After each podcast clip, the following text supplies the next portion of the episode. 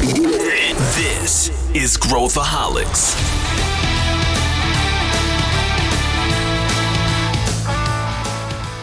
Olá pessoal, aqui é Pedro Weingärtner, sou o CEO da ACE e esse é Growthaholics, o podcast para quem adora inovação e empreendedorismo.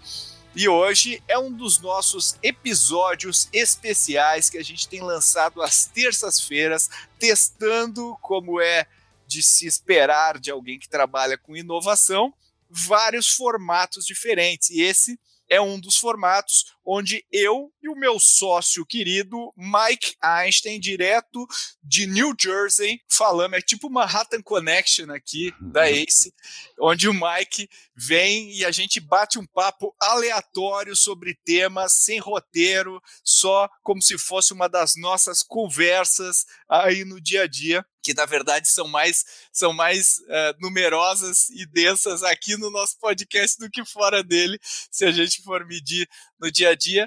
Então, bem-vindo, Mike Einstein, a este mais um episódio de Pedro e Mike debatendo assuntos aleatórios. Tudo bem? Fala, Pedro. Tudo bom? Hoje é o tema que eu gosto, é o tema verde, é a minha cor favorita. Por que verde? Porque é a cor da grana.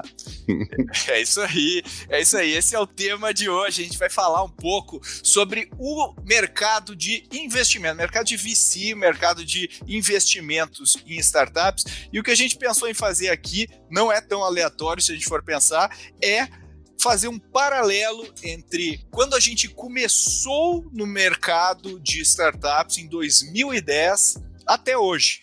Se a gente fizer uma, um, um contraste de hoje para 2010, hoje 2021 para 2010, quais as principais diferenças é, é, é, mais fácil pensar é, é, quais as semelhanças do que quais as diferenças de tanta coisa que aconteceu desde lá, né, Mike? Eu me lembro uh, quando a gente ia naqueles eventos lá que era o. Tinha o BR New Tech, e tinha um não sei o que, acho que era não sei o que na laje, que a gente ia lá naquela. Não sei se você chegou aí na galeria. Na galeria. Orfino. Na Orfino. É, e tinha é. uma outra num. Era um começo de um coworking lá, lá no Campo Belo, acho que era, sei lá. Com o Diego é. Ramos. É. Lembra? Ah, é verdade. É lá verdade. Tupi. É verdade. Um abraço Bom, aí pro Diego, que isso. está morando no Canadá. Canadá, é isso aí. Isso é aí. Mas aí. continua, te, te cortei aí, continua. Não, não, mas, mas é isso aí. A gente ia, e aí eu me lembro que todo mundo cabia numa, numa salinha, assim, a gente conhecia todo mundo, circulava, todo mundo sabia o que todo mundo estava fazendo. E hoje a gente tem aí milhares de anjos investindo, centenas de fundos de investimento em startups, a gente tem todo um ecossistema, tem gringo colocando dinheiro com bem mais facilidade aqui nos negócios brasileiros a gente já está num nível muito diferente do que a gente encontrou. Eu me lembro que o, o Dave McClure, da 500, ah. ele tinha, como é que era? O Geeks on the Plane, Geeks on the Plane, que, que ele botava um monte de investidor e vinha para o Brasil aqui é, conhecer as startups e, e tudo mais. Que, que, você acha que mudou naquela época, né? O, em termos, é, bom, volume e tudo mais, é, é brutal a diferença, mas se você fosse pensar quais as principais mudanças que você percebe. É, nossa. então, vamos lá. Primeiro, na época, o Brasil era o país do copycat. Então, você ia fazer um site de tecnologia, você ia copiar o que dava certo nos Estados Unidos, não em qualquer lugar, nos Estados Unidos. Então, baby.com, é, Groupon, né, com peixe urbano e assim sucessivamente. Ou seja, a maioria dos sites que davam certo no Brasil eram cópia de um modelo que dava certo nos Estados Unidos. O cara ia para o Brasil e fazia. E ainda por cima, era muito gringo, muito americano que descia para o Brasil para começar sua startup no Brasil. Né? E buscando estilo de vida, acabava no Rio de Janeiro. Né? Então tinha mais startup até que deu certo na época no Rio de Janeiro do que fora, do que em São Paulo, que já né, não é muito mais o caso. Então acho que essa é a, a primeira coisa que eu lembro assim que me chama a atenção. Aí eu deixo você completar agora, a gente faz o ping-pong aí, cada um completa um, um pedaço. Legal, eu acho que a outra coisa que, que tinha, assim, a gente estava recém começando as aceleradoras no mundo, né? E, e, e aí começamos a, atuar nesse mercado. Tinham poucas aceleradoras, né? Tinha a, a Farm, do, do Felipe, do Alan, que na época era um modelo meio educacional, tinha 21212, do, do Tom, do Marcelo, do Fred são super, super competentes, até uh, o Marcelo está empreendendo, eles estão tão ainda impactando bastante. A gente tinha a pipa do Thiago, uma build lá no Rio, que era muito legal, a gente é, fui, fui visitar e lá algumas vezes era uma casa no meio da, da floresta, era maravilhosa, uh, o lugar era muito legal, e, e, aí te conecta com isso que tu falou, né, dos estrangeiros vindo pro, pro Rio de Janeiro e, e, e se estabelecendo. E aí a gente tinha poucos fundos de investimento. A gente tinha a Mona X, Uh, na época a Redpoint a gente ainda não não estava operando. As te... eu, não sei, eu não sei se a Stella já era formalmente uma. Não mas eu sei que o Edson já estava ativo, ah. né, nessa época. Eles capitalizaram com a grana deles e depois virou fundo mesmo. Depois é. virou fundo. Depois virou fundo. Eu acho que tinham algumas, uh, alguns outros fundos aí. Acho que o Criatec já tinha, talvez o Criatec 1. Ou Criatec tinha. tinha estava sendo criado, né? Tinha é, SP, acho que a SP Ventures tinha. A SP tinha, ainda não estava na tese, né? Agro, é, é Era exato. tudo, era tudo. Tinha poucos. Olha só, a gente está tentando lembrar aqui.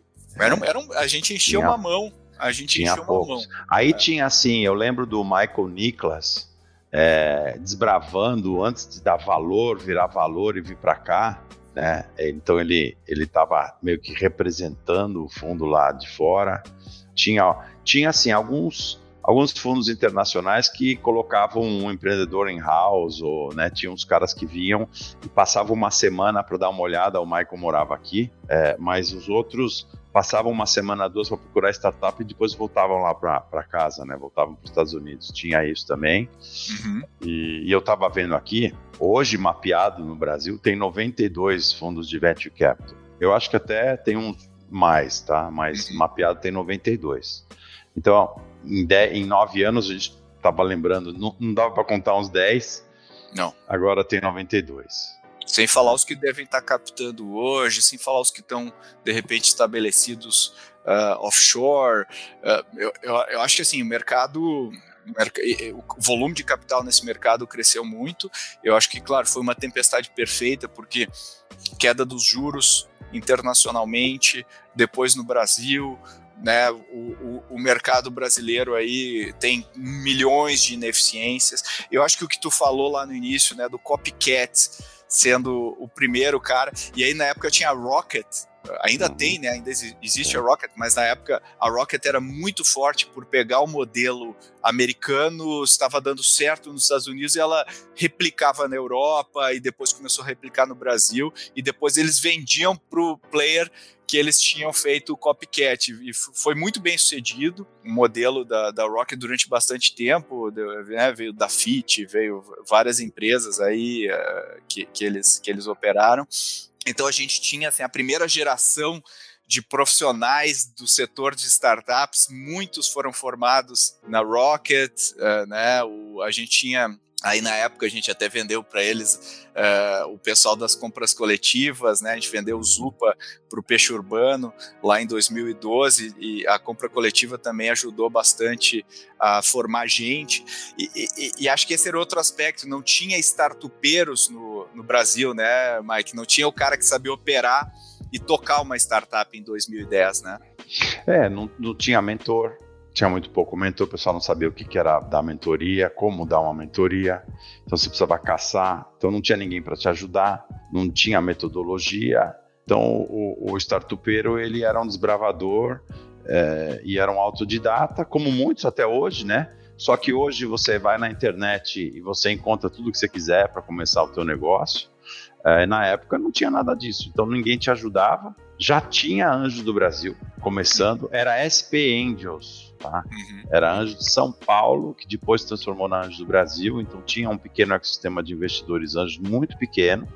É, então tinha pouco empreendedor, pouco investidor anjo e pouco fundo de venture capital. Não tinha dinheiro, né?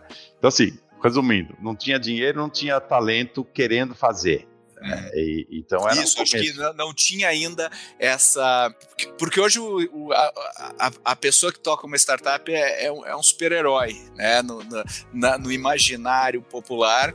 E, e, eu acho que até distorceu um pouco, né? Esses dias eu vi uh, alguém, uma pesquisa, as pessoas falando, ah, por que, que você quer ir para esse meio das startups? Ah, eu quero ter mais qualidade de vida.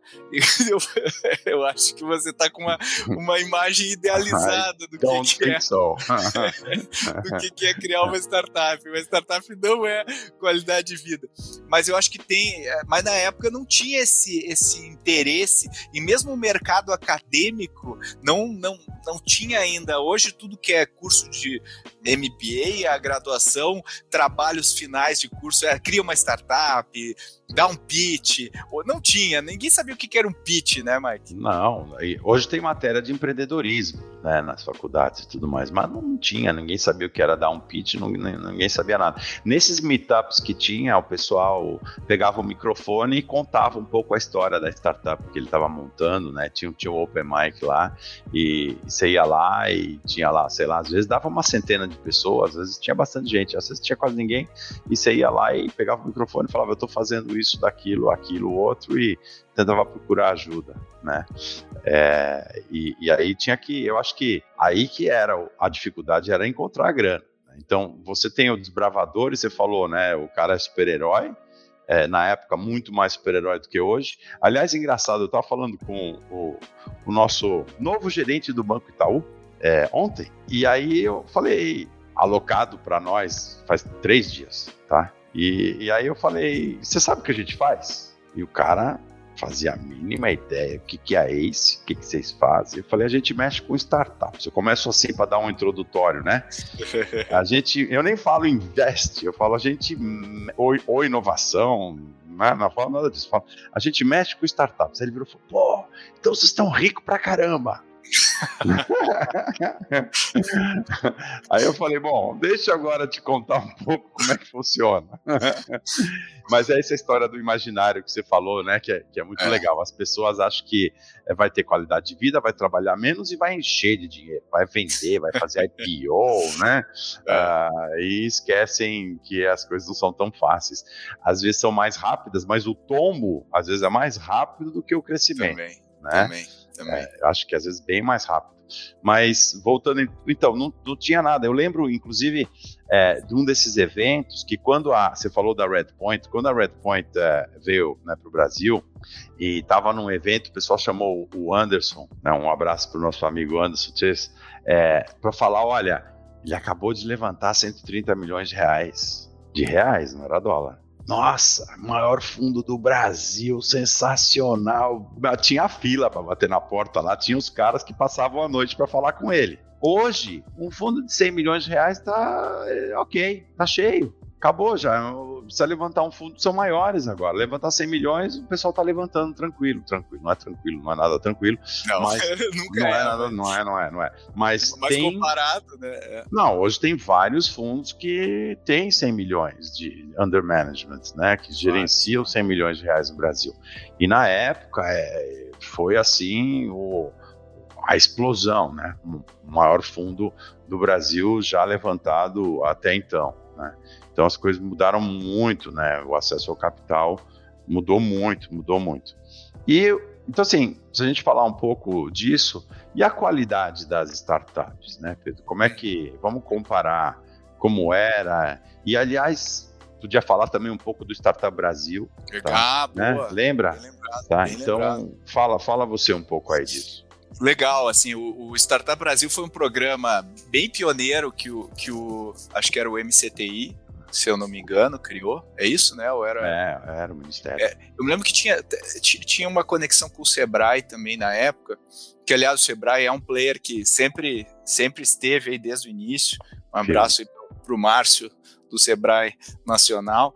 Uh, e, e, eu me lembro que o, a proposta né, do Startup Brasil era basicamente casar investimento com as aceleradoras. Né? Então, o acelera, a startup vinha e digamos que uma aceleradora investisse 50 mil X, a, o, é, ele destravava o investimento de, do Startup Brasil de 200, era 200 mil reais e era em bolsas, né, do, do modelo do CNPq, que o cara tinha que uh, né, ganhava, convertia em salários né, para os empreendedores lá e ajudava muito na época, como não tinha capital disponível e ele era equity free, porque na verdade tinha participação da aceleradora, era um processo bem interessante. Eu me lembro que aí vinha a lista da, da do Startup Brasil, a gente tinha que uh, dividir entre as aceleradoras e, e, os empreendedores colocavam lá qual a aceleradora número um, número dois, número três. Então, assim, a preferência era da número um e tal.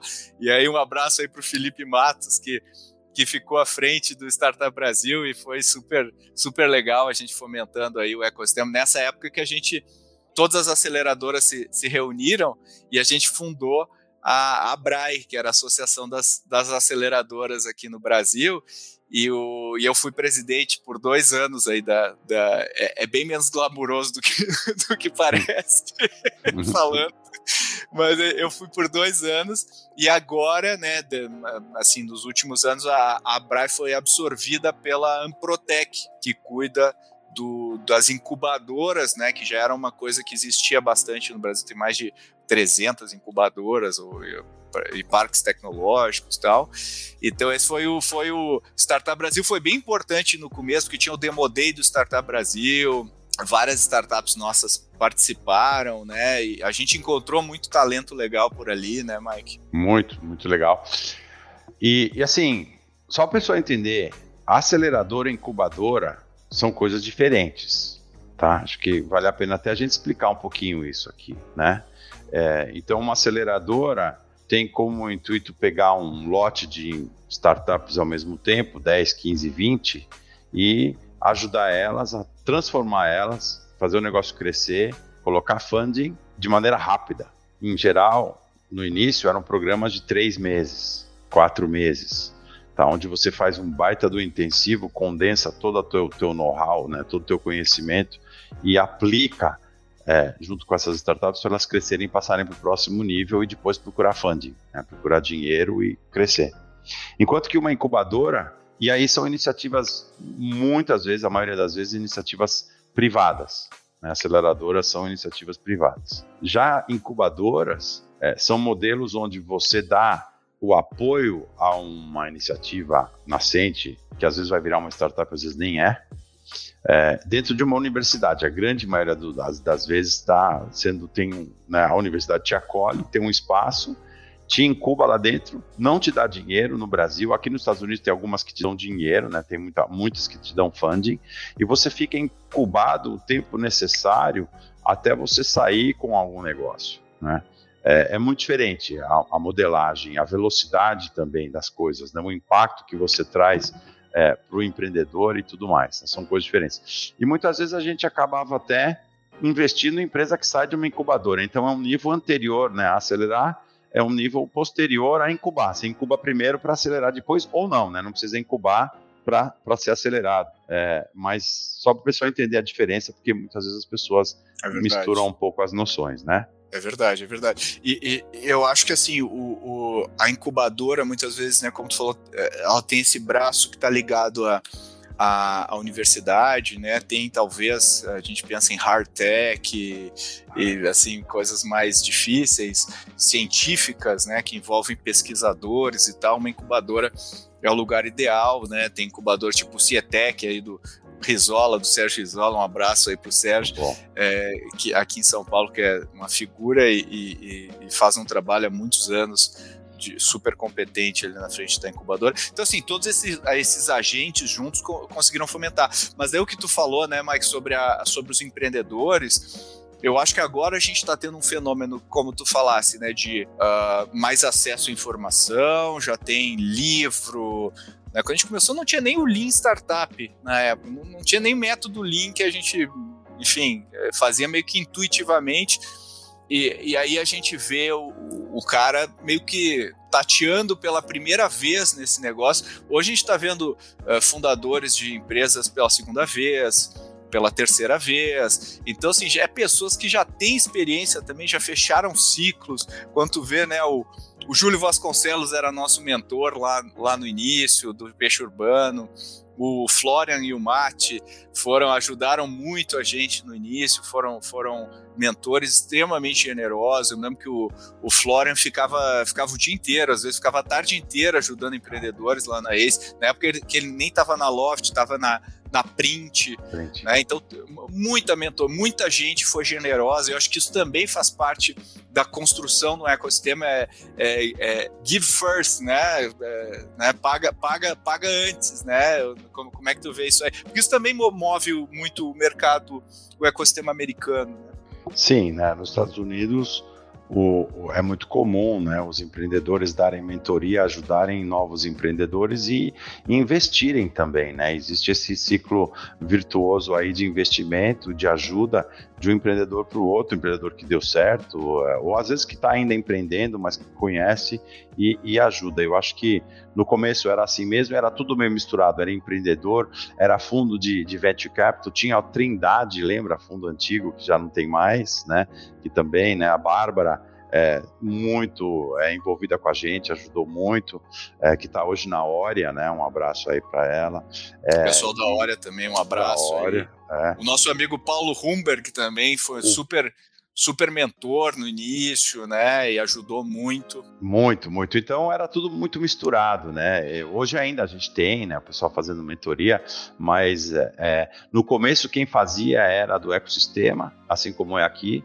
E eu acho que hoje existem mentores de todos os lados, não é só do ecossistema. Você consegue tirar, é, pegar é, mentores que são da indústria, enfim, do comércio, que tem outras experiências e que agregam para as startups. Tem muita gente interessada em fazer mentoria e sabe fazer mentoria muito bem. E lembrando que mentor não recebe, né? é tudo pro bono, é tudo na boa vontade, na amizade. Às vezes um mentor se envolve muito, acaba virando conselheiro da empresa. Eu já vi mentor virar CEO, tá? substituir o CEO e, enfim, o CEO assumir uma outra, uma é, outra é, função. É, é até né? relativamente comum nos Estados Unidos, a gente comum. vê vários casos, né? Super comum. E mentor, virando investidor, também tem um pouco de tudo, né? Acho que já tem isso também no Brasil, é, que é bem legal, é super salutar para o ecossistema. Então, tudo isso foi crescendo com o tempo. Não, a gente não tinha, a gente não conseguia achar muitos mentores é, que, que sabem fazer, que se dedicassem, né? Hoje já tem. E aí, os grupos de investimento anjo. Mas se a gente for pensar, tinha lá o Anjo do Brasil, né? SP, Angels e depois virou Anjos do Brasil, não tinha mais nada. E aí tinha uns anjos soltos aqui e acolá. Tinha o Gávea também, né? Um... Ah, sim, verdade. Tinha o pessoal do Gávea, que era Gávea. inclusive nosso primeiro investimento anjo, né? A gente fez junto. junto com, com o Botelho, aí tem que Botelho. dar um abraço pro Antônio Pô, Botelho. Grande abraço. A é. gente conheceu a Camila Farani lá, né? Camila Farani também. Verdade, esse era o mais antigo, mais estruturado até hoje, super bem estruturado. E depois começou a vir um monte de outros né, grupos de investimento anjo, e hoje tem vários, né? E tem os das faculdades, né? Eu ajudei, né? Fundei o, o GV Angels, né? Que é de, de ex-alunos da GV, mas agora tem. Aí as faculdades tem um monte, tem FEA, tem Poli, tem ITA, todas as faculdades, INSPER, todo mundo está com um grupo de investimento anjo, de ex-alunos. Né, a gente, na, na GV começou e, e as outras faculdades vieram atrás. E isso é capital, né? Isso é capital, mas é, que não tinha, né? Então, mais capital no mercado. Vamos falar dos cheques, Pedro? Tamanho de dinheiro, quanto que a galera levanta hoje ou quanto que os investidores investem? Nossa, isso também mudou muito, né? Os valuations, o... também não, não, é um fenômeno só brasileiro, né? É um fenômeno internacional, uh, porque a gente está tendo um boom. A gente teve o ponto de inflexão da tecnologia é, foi, foi agora, né? Foi nos últimos, sei lá, seis anos. E, e assim, era né, uma, uma série A, que é como a gente fala, né? O primeiro cheque mais relevante que uma startup recebe. A gente estava falando de 2 milhões de reais, né? 2 milhões e meio, às vezes 5. E, e, era um negócio, pô, o cara tá rico, 5 milhões. Hoje os caras estão recebendo aí dezenas de milhões de dólares Dólar. no primeiro cheque, numa série A. E, e, é um negócio. Hoje, hoje não tem um dia que a gente não veja no jornal uma notícia, uma rodada multimilionária de uma startup que muitas vezes o pessoal nem ouviu falar. E naquela época a gente conhecia nominalmente todas as startups, todos os empreendedores, sabia onde que eles estavam e, e, e, conseguir um cheque era muito, muito suado. E, e é claro, né, tu, tu mencionou um, um, fundo de 100 milhões, era um fundo muito grande na época. Enorme. Hoje os fundos são muito maiores e, e para eu conseguir fechar um fundo, né, conseguir investir tudo, no, fazer o deployment do, do capital do fundo, é, eu tenho que ter deals maiores. Então, o, o aumento, e o SoftBank foi lá esticou, né, esticou essa, essa corda lá para cima. Então, quando a gente vê o tamanho dos cheques que, que as pessoas estão fazendo tem a ver com o, o tamanho dos fundos, uh, tem a ver com o volume de capital que foi inserido nesse, injetado nesse mercado e, consequentemente, inflacionou o valuation, porque se você tem dois fundos competindo ali pela, pela mesma startup, você aumenta, que é outra coisa que não tinha, né, Mike? Uma competição. Era, se você tinha uma, uma oferta, tinha que pegar, porque não vinha a outra tão cedo, ou o tempo que demora para tomar uma decisão de investimento lá em 2011, 2012 era meses, né? Ah, não estamos estudando, então, porque sabia que não tinha outras opções, a lei da oferta e procura. E agora não, agora tem muito mais capital, os investidores são muito mais rápidos, ainda não está no nível do Vale do Silício, que demora dias, às vezes, para o cara pô, botar um term sheet na mão, porque senão vem outro cara e coloca mais rápido. Mas a gente está vendo, a gente está chegando num nível de dinamismo onde uh, os melhores times conseguem escolher os seus investidores, quem consegue performar bem, gente que eu não via desde a época do, do estouro da bolha lá, o, é, em 92 mil ali, que o cara tá hoje, tem gente levantando rodadas relevantes no PowerPoint. É, hoje em dia tem gente levantando o PowerPoint, coisa que a gente nunca imaginava há 5, 6 anos atrás, né, Mike? Não tinha como ninguém, assim, PowerPoint, ou seja, é, sem receita, sem produto, sem MVP, uma ideia, o cara vai lá e levanta né? E levanta milhões hoje. Né? Antigamente não, não, não tinha como isso acontecer no Brasil. Um, e a gente falava também, você falou, né? É, é, hoje dá para escolher o teu investidor, assim como os investidores também têm mais opção de escolha de startup, né? Tem mais startup, tem mais investidor. É, antigamente é, tinha menos startup, mas também tinha menos investidor, tinha menos capital. E a gente sempre falava para as startups: olha, não, não vai ficar conversando com cinco, seis fundos ao mesmo tempo, porque você vai perder teu tempo e você vai se dar mal. Tá? Você tem que conversar com um cara só, escolher o cara e conseguir o dinheiro dele até o fim. Né? E agora mudou completamente né? a estrutura do, do, do que está acontecendo. É, você tem múltiplas ofertas, né? E eu sempre reclamava muito, talvez um pouco americanizado, que demorava nove meses para levantar grana eu falava, era uma gestação, não é possível que uh, a gente não consiga acelerar isso, tá? tirar, uh, fechar um deal de um fundo ou de um grupo anjo, o grupo hoje é um pouco mais rápido, uh, mais nove meses para fechar o um negócio é um absurdo. Hoje os negócios estão se fechando em, eu acho que você fecha a intenção do negócio em 30, 60 dias não mais, aí depois papelada, não sei o que, em três, três meses, quatro meses tem deals acontecendo. Até, até menos, até menos. E, e não era assim, era muito lento. E aí lembra, nove meses para uma startup, às vezes você mudou, você pivotou, você triplicou, você quebrou, você não é mais a mesma coisa. Nove meses depois, né? E, e hoje não. E, e, por que, que os caras têm que acelerar? Principalmente pela velocidade de crescimento da startup.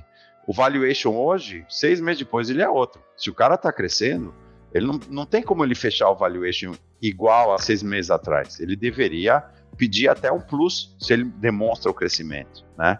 É, e, e, ter a competição dos fundos. Eu acho que isso é super legal. Aqui nos Estados Unidos, como você falou, é, vou dar um exemplo, não é de fundo, de uma empresa que a gente vendeu aqui, a gente vendeu a Fundast para o Gust, né? Foi, foi é algo público hoje, né? Então, uma empresa da Ace que, que a gente vendeu aqui nos Estados Unidos, é, a gente fez um roadshow de venda e foi um roadshow sensacional, porque a gente falou com três, três incumbentes compradores no mesmo dia, de manhã, de tarde, de noite, Saímos da reunião do cara da noite, tarde da noite, umas 11 horas da noite, ele liga para mim e fala: "Vem aqui amanhã cedo" e fez uma oferta para comprar o negócio. A gente vendeu a empresa em dois dias aqui em Nova York. Olha tá? aí. É, e, e, eu acho que, quem sabe, um dia a gente chega lá, né, no Brasil. Mas é. vai chegar, né, Pedro? Vai, vai, vai, né? Vai, vai, é, vai. O M&A tá, tá acelerando muito também nos últimos anos, a gente tá vendo um boom de M&A. E, aliás, um abraço pro Miklos, aí pro Diego, né, Sim, que empreendedores da Fundaste agora estão é. tocando a, a, a, como é que é, Company Hero, né, a empresa é. nova deles aí.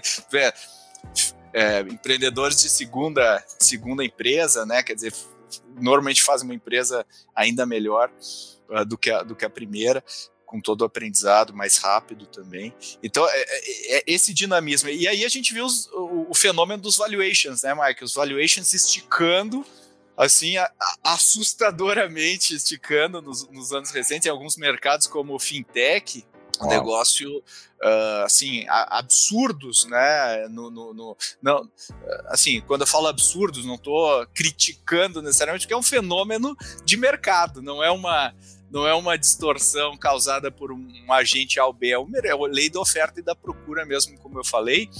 Mas isso é interessante que a gente consegue ver até no mercado de capitais, os múltiplos das empresas também aumentando uh, nesse setor de tech. Né? Ainda tem muito que a gente evoluir uh, no setor de tech em termos de empresas listadas, uh, mas assim, eu não imaginaria, né, lá, lá atrás, o volume de empresas lá que foram feitas lá atrás, né, que foram criadas lá atrás, já listadas na bolsa empresas aí como a Mosaico, que veio é, como origem do Buscapé, que foi um dos pioneiros aí, aliás, abraço aí pro, pro Romero, pro Borges, né, que o e, Borges, inclusive, abraço foi para Domo, né? E abraço pro Guilherme da Mosaico da Mosaico, Thiago, e, e, e, eu acho que são gerações de empreendedores aí e já li, empresas listadas na bolsa, e eu acho que isso também é uma, uma, uma coisa interessante, que é o capital, porque até então as pessoas não tinham gerado riqueza neste setor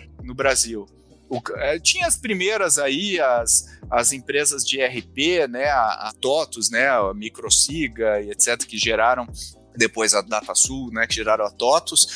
E, mas era a Lynx e tudo, mas eram empresas de RP, né? A Bematec, né? Nosso amigo Marcel aí, um abraço também para ele.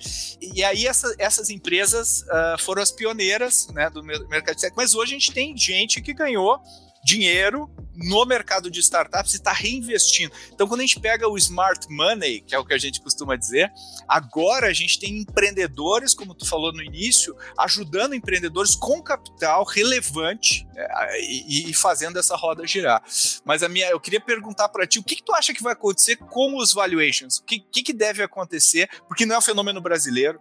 A gente vê nos Estados Unidos, a gente vê na Europa, a gente vê no mundo inteiro o valuation esticado alguns se provam, né, eh, faz sentido a tese, outros né, nem tanto. Então, o que, que, que, você vê? Qual que é a tua previsão para os valuations, assim? Tá. Antes disso, você falou de IPO. Antes, há muitos anos atrás, né, lembrando, a ACE vai completar nove anos, a gente vai estar tá já indo para o décimo daqui a pouco. Aliás, tem que fazer festa grande, hein, Pedro? Mas. É, novembro, novembro. Novembro, novembro. Então, IPO. Quando vinha um empreendedor e falava assim: qual é a tua visão? Minha visão é fazer um IPO daqui a dois, três anos. Nós estamos falando aqui de, sei lá, 2000, que nem que seja 2015, vai? 16, 17, 18, vou fazer IPO. IPO, esse aqui não tem visão. Né? Nem coloca no teu PowerPoint que você vai fazer IPO. Você pode falar que você vai conquistar o mundo, você vai ser o maior do mundo. Mas falar que você vai fazer IPO no Brasil, não põe no PowerPoint, não dá credibilidade para ninguém. A gente falava isso. A gente criticava quem vinha e a gente ensinava as nossas startups não não falarem de IPO, porque IPO no Brasil era um negócio tão fora da possibilidade, da realidade, né, da, do contexto que o cara não tem visão, tá viajando na maionese. E hoje você vê o que está acontecendo né, a quantidade de IPOs de tecnologia que rolaram nesse ano, ano passado, em plena pandemia, né, o que está acontecendo aí no mercado e, e, e, como as coisas mudaram que hoje, quando alguém chega e fala, ó, eu tô com tamanho para fazer um IPO, tá mesmo. E vai que a visão é boa. Né? É possível. Né? Antes não era possível, não tinha, não tinha acesso. Né?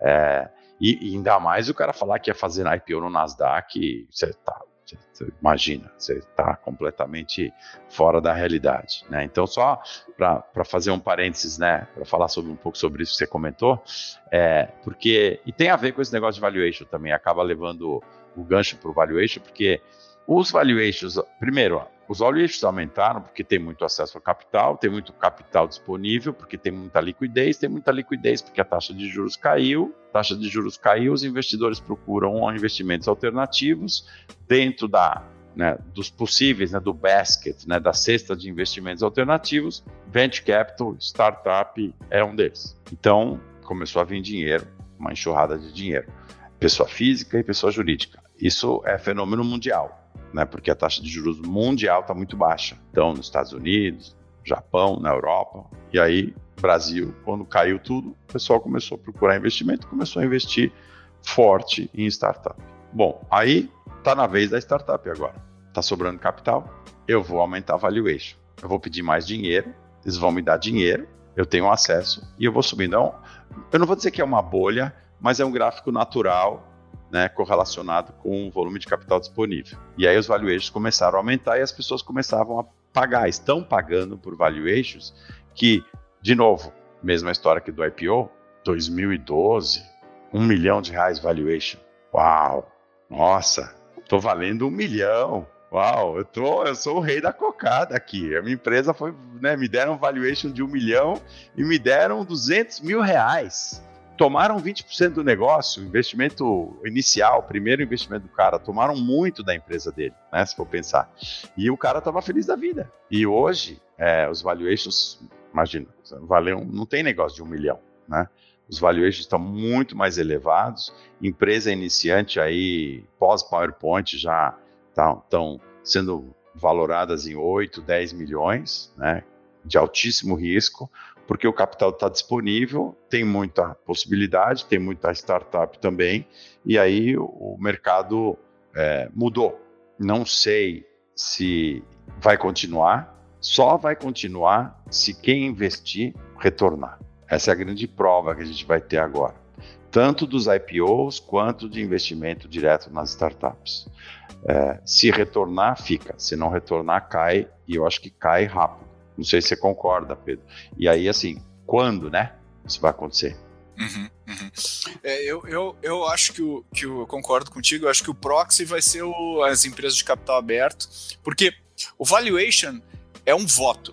Né? É um voto que eu faço quando eu invisto na empresa. Quando eu invisto no capital privado, né, numa empresa fechada, são quatro, três instituições ou pessoas votando. Quando eu abro capital, são milhares de pessoas votando, né? Então, é que nem acho que foi, não sei que é, acho que é o Peter Lynch que dizia que o mercado é, no, no, no, curto prazo é uma máquina de votação e no longo prazo é uma balança. Hum. Né? Que, que, e, então eu acho que a gente vai. Tá, hoje está vendo votação, mas no longo prazo a gente vai ver a balança uh, uh, ser ajustada com base nos fundamentos. E, e, não adianta, valuation é valuation. Não existe um novo tipo de valuation. Existe um novo tipo de capital sendo uh, investido e as pessoas vão competir por esse ativo e tudo mais. O que eu acho que vai acontecer é uma, uma regulagem de valuation a partir do mercado de capitais, né? Quando uma tese se comprova publicamente ou não, ela leva junto de arrasto todo aquele segmento que está abaixo dela, que explora um modelo de negócio parecido, ou explora. Como os dados são abertos, as pessoas conseguem ver os economics de cada negócio. Então, eu acho que ele meio que dá um ripple effect para baixo.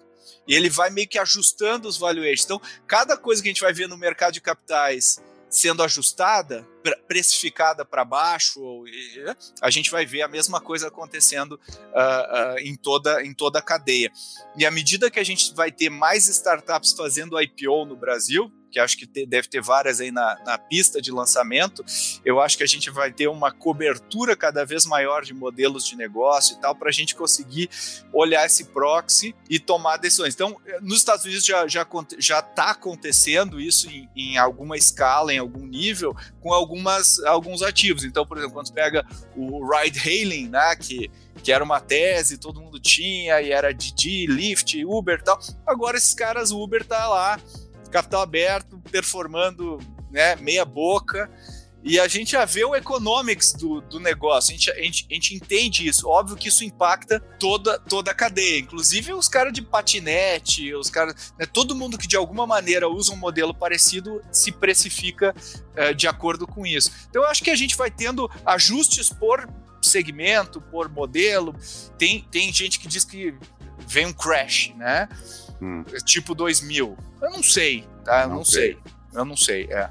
é. Tu acha que não também, né? Não, acho que não. Acho que não. Uma outra coisa legal é o fato da gente ter essa quantidade de IPOs de tecnologia hoje no Brasil, a gente está trazendo o usuário comum que usa, que conhece esse site que ele usa, né? Que compra da Enjoei, né, do Thier, é, hoje ele vira acionista. É sensacional. Ele vive algo na, né, do dia a dia dele e ele aprende um pouco da tecnologia como usuário e agora ele tem a possibilidade também de virar acionista e de comprar ações dessas empresas, o que não era possível antes no Brasil. Então, eu acho que toda essa nova, nova geração digital também colabora para essa demanda, né? É, vide Robin Hood aqui nos Estados Unidos explodindo, né? E a maioria dos usuários é uma geração muito recente que está aprendendo a investir com um aplicativo e que compra muita tecnologia porque usa a tecnologia.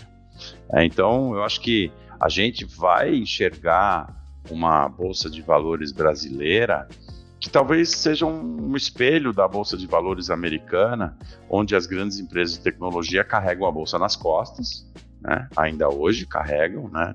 acho que vão carregar por muito, muito tempo, talvez eternamente, e mais é, FANGs virão, né? Mais Facebook, Amazon e Netflix e Google virão para aumentar é, essas que carregam né, na, a bolsa. E eu acho que a nossa bolsa é, vai ser talvez um espelho. não me espantaria em nada que em alguns anos, não sei quantos, cinco, não sei, uh, a gente abra, né? Qual é o, quais são as principais ações do mercado brasileiro e nós vamos ter ação de tecnologia. Ao menos eu gostaria que fosse assim. Tá? E faz sentido, né? faz sentido. São empresas que mais crescem, que mais agregam valor. É. E aí, se você aceita essa hipótese, não sei se o valuation vai cair. Uhum. É, eu, eu, eu, eu, concordo. E eu acho que, o, o, pensando agora, para a gente encerrando aqui nossa discussão, né, pensando no footprint que é, tudo isso deixa, é, quando, quando a gente uh, teve o crash de 2000, e eu me lembro bem, assim, da, da conhecia as pessoas e, e tudo mais o que a gente viu, na verdade, foi um grande avanço em tecnologia, um grande avanço em várias áreas, mesmo o valuation das empresas sendo extremamente afetado, caindo, mas a gente tinha muita empresa que não tinha fundamento algum listada na bolsa, os caras não faturavam, os caras não tinham modelo e tal.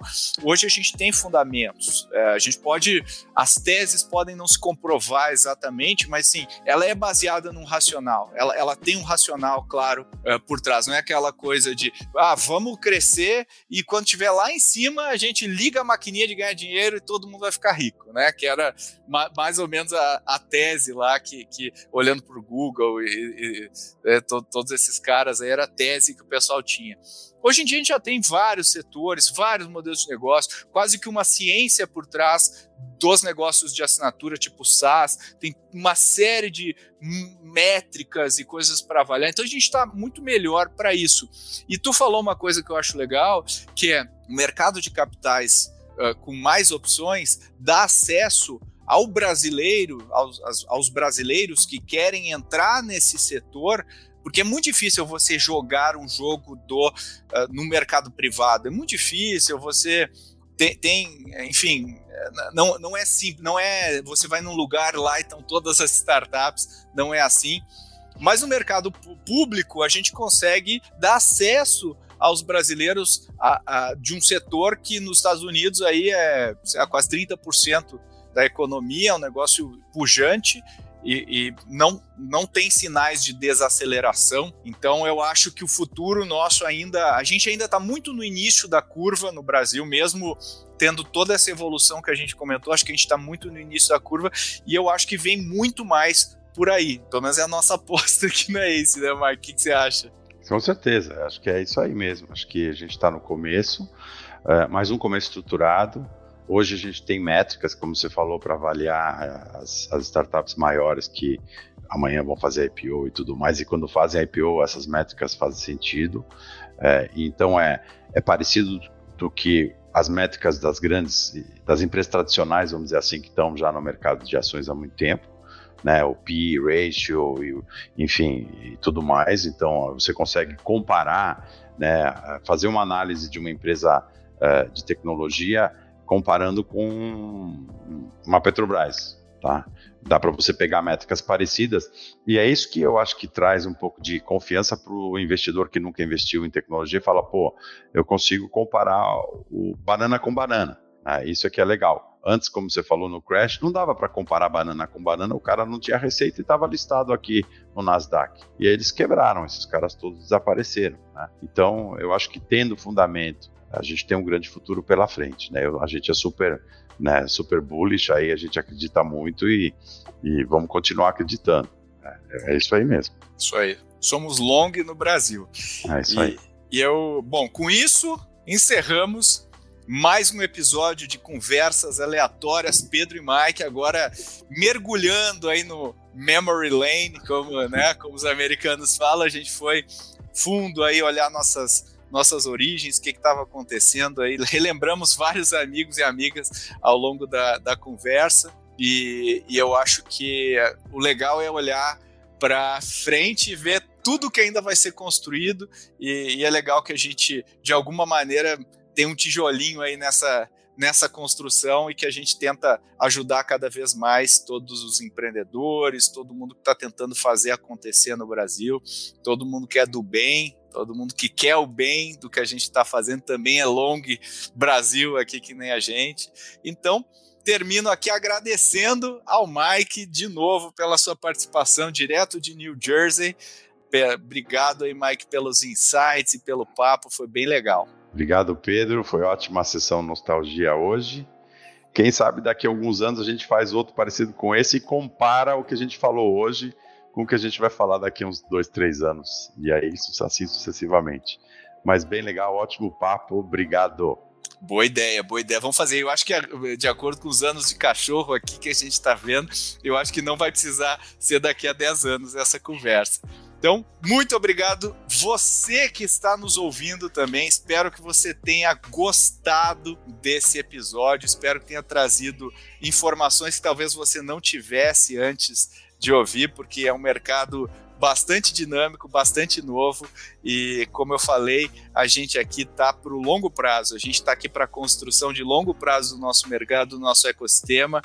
E mando um abraço e um reconhecimento para todo mundo que está trabalhando de mangas arregaçadas para transformar essa realidade e a gente já está conseguindo mover a agulha. Fico muito feliz de ver tudo que a gente construiu. Se você gostou desse episódio, peço para que você compartilhe esse episódio nas suas redes sociais, taguei quem você acha que é legal e não deixe de avaliar o Growthaholics. Se você usa o Spotify, siga o Growthaholics. Se você usa o Apple Podcast, avalia com cinco estrelas a gente. Nós agradecemos muito o seu apoio e até a próxima.